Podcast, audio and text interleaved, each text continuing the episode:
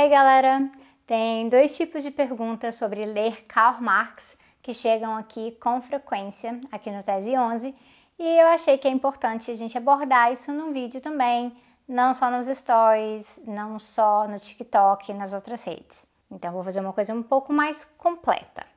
Por um lado, tem quem se questiona se vale realmente a pena ler Marx, se isso faz algum sentido, se isso ainda é relevante hoje e é bem comum ouvir por aí que ah, isso é teoria antiga e que já foi ultrapassada. Mas, por outro lado, tem quem também já entendeu a importância do marxismo para pensar e mudar a realidade de hoje, mas está em dúvida de como fazer isso. Então, no vídeo de hoje, eu abordo um pouco disso. Bora lá! A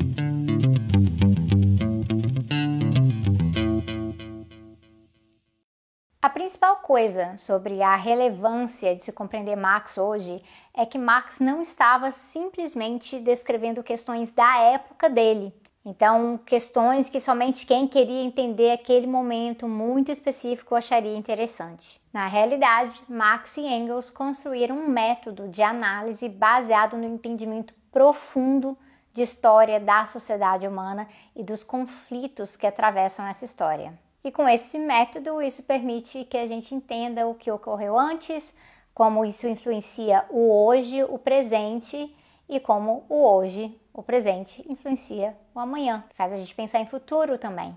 Isso é o materialismo histórico e dialético, e aqui na playlist do glossário tem um M de materialismo histórico para te ajudar a entender isso. Além de que no meu segundo livro, lá no Se Quiser Mudar o Mundo, eu também falo mais especificamente de dialética, que é uma explicação que exige um pouco mais de atenção, de cuidado. Então, ainda não virou vídeo aqui no canal, não, mas quem sabe um dia. Na leitura de Marx e Engels, nós vemos que quando eles falam do surgimento do capitalismo, não é como mágica, ah, pronto, e aí fundaram o capitalismo e o capitalismo passou a existir. Não, eles vão analisar as mudanças de formação de classe social antes. Vão analisar como que a burguesia surgiu como classe, quem eram seus inimigos, como isso alterou relações locais e permitiu uh, o uso de materiais primários. E aí, como a burguesia se estabeleceu, passou a ser hegemônica em alguns lugares e depois espalhando-se pelo mundo. E aí eles vão relacionar isso com a edificação da indústria e novas tecnologias que também aceleraram o processo produtivo e como isso tudo impactou a divisão do trabalho, as especialidades e a expectativa de eficiência, de produtividade no ambiente de trabalho. E com isso tudo, claro, como isso inovou a forma de exploração do trabalhador e da natureza nesse outro sistema, no sistema capitalista. Antes mesmo de Marx escrever o primeiro volume de O Capital, essas reflexões já estavam presentes, elas estavam sendo desenvolvidas. Inclusive, antes mesmo de Marx e Engels realmente terem como certo o método do materialismo histórico e dialético, Marx já chegava bem perto de análises bem coerentes sobre produção e exploração. Engels também fazia um trabalho fantástico nisso. E aí a gente vai perceber que, por exemplo, no caso do Marx, nas análises dele sobre o roubo da madeira, a gente já percebia um pouco disso e é algo que também está presente em trechos dos manuscritos de Paris. Existe uma trajetória aqui da linha de pensamento e análise que começa com eles e vai até hoje. E aí, especificamente sobre os manuscritos, eu participei de uma live com a Dimitra Vulcana, que também conta com interpretação de Libras do nosso melhor intérprete aqui, lá no canal Doutora Drag. E aí eu recomendo vocês darem uma olhadinha. Mas aí algumas pessoas diriam: tudo bem, eles analisaram bem as coisas até a época deles, mas nossa, o mundo mudou muito. O mundo hoje em dia é completamente diferente em vários aspectos. Tem mudança climática, a gente está lidando com inteligência artificial, tem bilhões a mais de pessoas no planeta, sem contar também o fato de que muitas experiências revolucionárias ah, foram derrotadas ou engolidas pelo capitalismo. Isso para algumas pessoas faz dizer que então não faz sentido insistir ainda no marxismo e nessa linha marxista de enxergar a vida, a realidade. Mas faz todo sentido. Num tempão atrás eu fiz um vídeo aqui em defesa do marxismo sobre como sim, marxismo ainda se aplica também E eu também já critiquei a ideia de que não tem muito mais o que fazer, que não teria alternativa ao capitalismo, então tem esses vídeos aqui, mas sempre vale reforçar.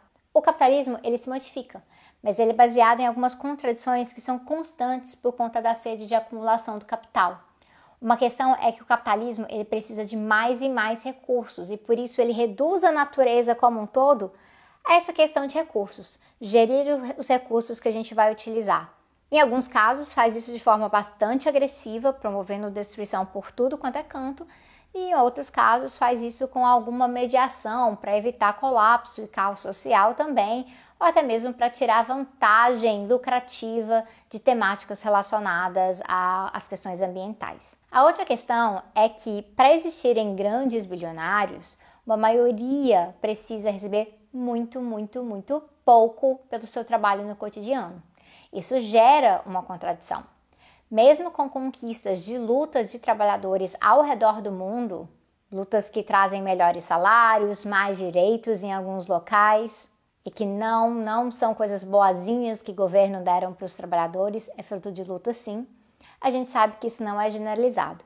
E os melhores salários, os melhores salários ainda estão muito distantes da vida do grande burguês. E aí, no próprio Manifesto Comunista, o Marx e o Engels eles já sinalizam que a classe média, bom, ela está sempre em risco constante de viver muito mais como os proletários e não como a burguesia. Embora ideologicamente a burguesia tente vender essa ideia para a classe média.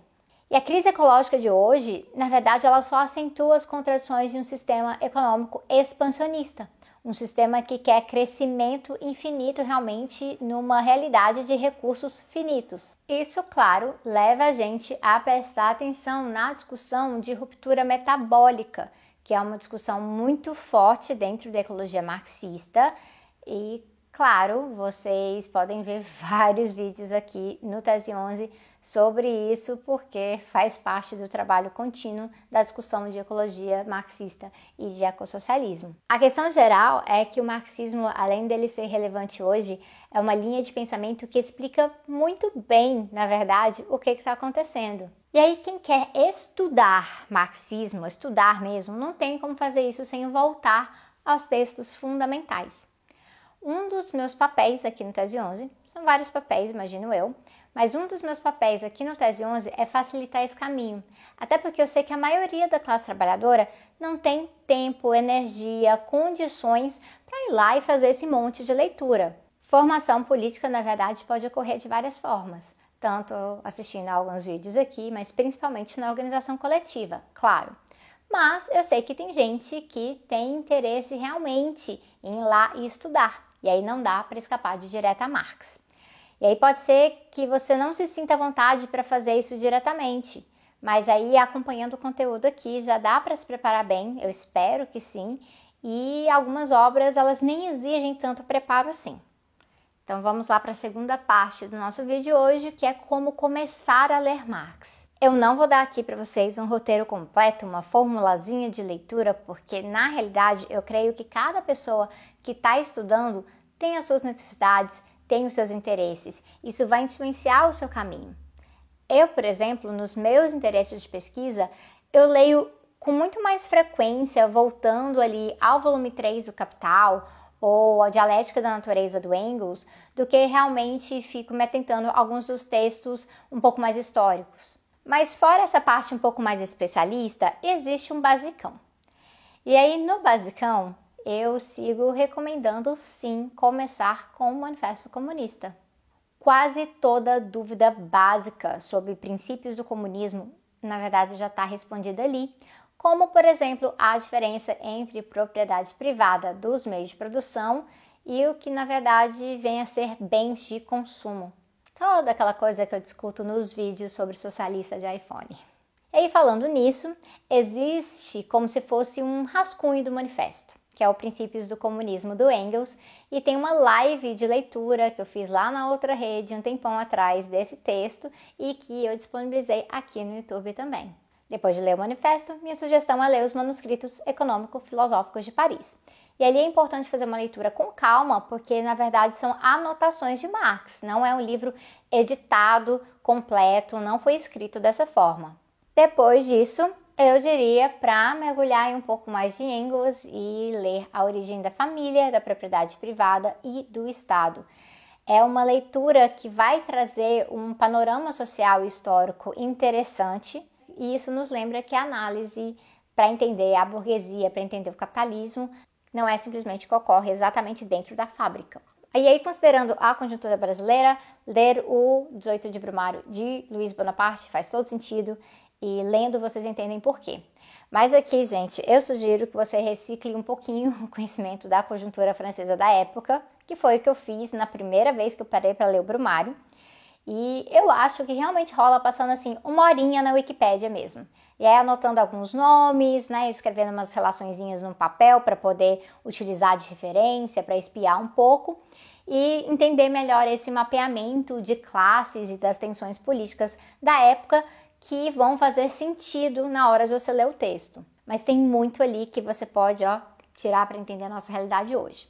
Então já foram três obras aqui. Depois disso, leiam as teses sobre Feuerbach, que são curtinhas, curtíssimas, e, lógico, as teses sobre Feuerbach incluem, claro, a tese 11. Então é bem curtinho, então lógico que dá para ler antes, mas apesar de curtas, tem muita coisa nas entrelinhas, é um conteúdo denso, tem coisas por trás. E aí, para entender cada tese, eu acho importante realmente saber que tipo de análise Marx realmente propunha a partir disso aí. Eu realmente acredito que o brumário é essencial para entender como que se faz uma análise baseada na tese 11. E aí, preparando isso, faz sentido na hora de ler, por exemplo, a ideologia alemã. Mas aqui a gente tem um texto muito mais complicado, que pede muito mais contexto, que é mais denso. Então, para mim, isso aqui é um texto que faz sentido só se logo depois disso aqui você vai ler a ideologia alemã para depois começar a ler o Capital. Então, se você ainda não vai ler o Capital ainda, eu sugeriria como alternativa deixar a ideologia alemã para depois e pegar antes Miséria da Filosofia, que é a polêmica de Marx com Proudhon, e depois pegar a introdução de uma contribuição para a crítica da economia política. E aí, sim, se você quiser ler a contribuição toda, também é bom. É, por exemplo, um texto que eu acho muito interessante para discutir a questão do dinheiro. Aí você pode falar, mas Sabrina, é muito difícil fazer esses estudos sozinho, eu preciso de guias. O que, que você acha de guias? E aí, o que você acha desses guias de leitura? Então, eu fui muito sortuda, né? Eu pude iniciar esses estudos em grupo e em sala de aula. E é por isso mesmo que tem toda uma galera que faz grupo de leitura conjunta para se ajudar na leitura desses textos. Então tem a própria Dimitra que faz isso, tem a galera do Leia Marxistas e claro, tem também o nosso servidor de Discord, que tá lá firme e forte, é isso mesmo, Tese 11 tem um servidor de Discord, então você pode aparecer por lá, porque sempre tem leitura conjunta rolando também. E aí, sobre guias escritos, eu particularmente não sou contra, na verdade, eu até acho um pouco interessante.